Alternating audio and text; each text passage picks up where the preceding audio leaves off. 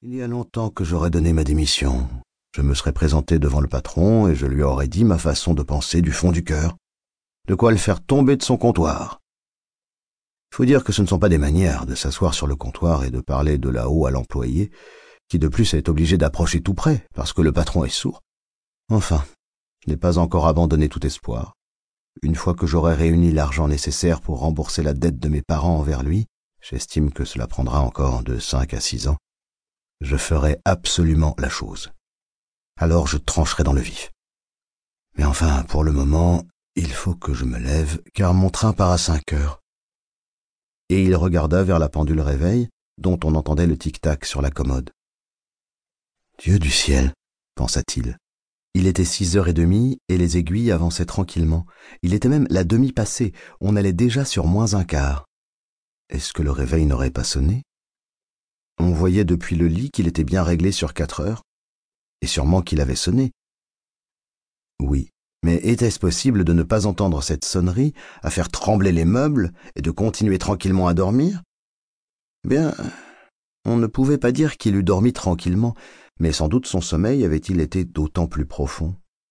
Seulement à présent, que fallait-il faire? Le train suivant était à sept heures, pour l'attraper il aurait fallu se presser de façon insensée, et la collection n'était pas remballée, et lui-même était loin de se sentir particulièrement frais et dispos. Et même s'il attrapait le train, cela ne lui éviterait pas de se faire passer un savon par le patron, car le commis l'aurait attendu au départ du train de cinq heures et aurait depuis longtemps prévenu de son absence. C'était une créature du patron, sans aucune dignité ni intelligence. Et s'il se faisait porter malade? Mais ce serait extrêmement gênant et suspect, car depuis cinq ans qu'il était dans cette place, pas une fois Grégor n'avait été malade. Sûrement que le patron viendrait accompagné du médecin de la caisse maladie, qu'il ferait des reproches à ses parents à cause de leur paresseux de fils, et qu'il couperait court à toute objection en se référant au médecin de la caisse, pour qui, par principe, il existe uniquement des gens en fort bonne santé, mais fainéants. Et du reste, en l'occurrence, aurait-il entièrement tort? Effectivement, à part cette somnolence vraiment superflue chez quelqu'un qui avait dormi longtemps, Grégor se sentait fort bien et avait même particulièrement faim. Tandis qu'il réfléchissait précipitamment à tout cela, sans pouvoir se résoudre à quitter son lit, la pendulette sonnait juste six heures trois quarts, on frappa précautionneusement à la porte qui se trouvait au chevet de son lit. Grégor C'était sa mère qui l'appelait. Il est sept heures moins un quart. Est-ce que tu ne voulais pas prendre le train? La douce voix. Grégor prit peur en s'entendant répondre. C'était sans aucun doute sa voix d'avant, mais il venait s'y mêler, comme par en dessous, un couinement douloureux et irrépressible qui ne laissait aux mots leur netteté qu'au premier instant littéralement, pour ensuite en détruire la résonance au point qu'on ne savait pas si l'on avait bien entendu. Grégor avait d'abord l'intention de répondre en détail et de tout expliquer, mais dans ces conditions, il se contenta de dire Oui, oui, merci maman, je me lève. Sans doute la porte en bois empêchait-elle qu'on notât de l'extérieur le changement de sa voix, car sa mère fut rassurée par cette déclaration et s'éloigna d'un pas traînant. Mais ce petit échange de propos avait signalé aux autres membres de la famille que Grégor, contre toute attente, était encore à la maison. Et voilà que déjà, à l'une des portes latérales, son père frappait doucement, mais du poing, en s'écriant Grégor, Grégor, qu'est-ce qui se passe? Et au bout d'un petit moment, il répétait d'une voix plus grave et sur un ton de reproche Grégor, Grégor et derrière l'autre porte latérale, la sœur de Grégor murmurait d'un ton plaintif Grégor, tu ne te sens pas bien, tu as besoin de quelque chose? À l'un comme à l'autre, Grégor répondit Je vais avoir fini en s'imposant la diction la plus soignée et en ménageant de longues pauses entre chaque mot afin que sa voix n'eût rien de bizarre. D'ailleurs, son père retourna à son petit déjeuner, mais sa sœur chuchota Grégor, ouvre, je t'en conjure. Mais Grégor n'y songeait pas. Il se félicita au contraire de la précaution qu'il avait apprise dans ses tournées et qui lui faisait fermer toutes les portes à clé pour la nuit, même quand il était chez lui. Il entendait d'abord se lever tranquillement et en paix, s'habiller et surtout déjeuner. Ensuite seulement il réfléchirait au reste, car il se rendait bien compte qu'au lit sa méditation ne déboucherait sur rien de sensé.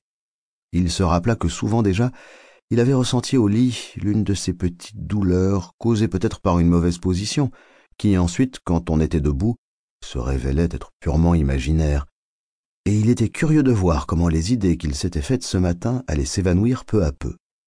Quant au changement de sa voix, il annonçait tout simplement un bon rhume, cette maladie professionnelle des représentants de commerce. Aucun doute là-dessus.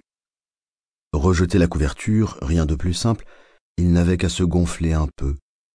Elle tomba toute seule. Mais la suite des opérations était plus délicate, surtout parce qu'il était excessivement large. Il aurait eu besoin de bras et de mains pour se redresser. Or, au lieu de cela, il n'avait que ses nombreuses petites pattes, sans cesse animées des mouvements les plus divers et de surcroît impossibles à maîtriser. Voulait-il en plier une, elle n'avait rien de plus pressé que de s'étendre. Et s'il parvenait enfin à exécuter avec cette patte ce qu'il voulait, les autres, pendant ce temps, avaient quartier libre et travaillaient toutes dans une extrême et douloureuse excitation. Surtout ne pas rester inutilement au lit, se dit Grégor. Il voulut d'abord sortir du lit en commençant par le bas de son corps, mais ce bas, que du reste il n'avait pas encore vu, et dont il ne pouvait guère se faire non plus d'idées précises, se révéla trop lourd à remuer. Cela allait trop lentement, et quand pour finir, prenant le mort aux dents, il poussa de toutes ses forces et sans précaution aucune, voilà qu'il avait mal visé il heurta violemment le montant inférieur du lit, et la douleur cuisante qu'il éprouva lui apprit à ses dépens que pour l'instant le bas de son corps en était peut-être précisément la partie la plus sensible. Il essaya donc de commencer par extraire du lit le haut de son corps, et il tourna prudemment la tête vers le bord. Cela marcha d'ailleurs sans difficulté, et finalement la masse de son corps, en dépit de sa largeur et de son poids, suivit lentement la rotation de la tête. Mais lorsqu'enfin Grégor tint la tête hors du lit, en l'air, il eut peur de poursuivre de la sorte sa progression, car si pour finir il se laissait tomber ainsi, il faudrait un vrai miracle pour ne pas se blesser à la tête. Et c'était le moment ou jamais de garder à tout prix la tête claire. Il aimait mieux rester au lit. Mais lorsqu'au prix de la même somme d'efforts il se retrouva avec un gémissement de soulagement dans sa position première, et qu'il vit à nouveau ses petites pattes se battre entre elles, peut-être encore plus âprement, et qu'il ne trouva aucun moyen pour ramener l'ordre et le calme dans cette anarchie, il se dit inversement qu'il ne pouvait pour rien au monde rester au lit, et que le plus raisonnable était de consentir à tous les sacrifices s'il existait le moindre espoir d'échapper ainsi à ce lit.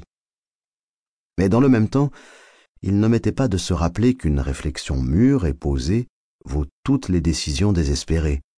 À de tels instants, il fixait les yeux aussi précisément que possible sur la fenêtre. Mais hélas, la vue de la brume matinale, qui cachait même l'autre côté de l'étroite rue, n'était guère faite pour inspirer l'allégresse et la confiance en soi. Déjà sept heures, se dit-il en entendant sonner de nouveau la pendulette. Déjà sept heures et toujours un tel brouillard et pendant un moment, il resta calmement étendu, en respirant à peine, attendant peut-être que ce silence total restaurerait l'évidente réalité des choses. Mais ensuite il se dit Il faut absolument que je sois tout à fait sorti du lit avant que cette heure écart ne sonne. D'ailleurs, d'ici là, il viendra quelqu'un de la tiare pour s'enquérir de moi, car ils ouvrent avant cette heure et il entreprit dès lors de basculer son corps hors du lit de tout son long et d'un seul coup. S'il se laissait tomber de la sorte, on pouvait présumer que la tête, qu'il allait dresser énergiquement, demeurerait intacte. Le dos semblait dur. Lui n'aurait sans doute rien en tombant sur le tapis. Ce qui ennuyait le plus Grégor, c'était la crainte du bruit retentissant que cela produirait immanquablement et qui sans doute susciterait, de l'autre côté de toutes les portes, sinon l'effroi, du moins des inquiétudes. Mais il fallait prendre le risque. Quand Grégor dépassa déjà à moitié du lit, la nouvelle méthode était plus un jeu qu'un effort pénible. Il lui suffisait de se balancer sans arrêt en se redonnant de l'élan. Il songea soudain combien tout eût été simple si on était venu l'aider. Deux personnes robustes, il pensait à son père et à la bonne, y auraient parfaitement suffi. Elles n'auraient eu qu'à glisser leurs bras sous son dos bombé,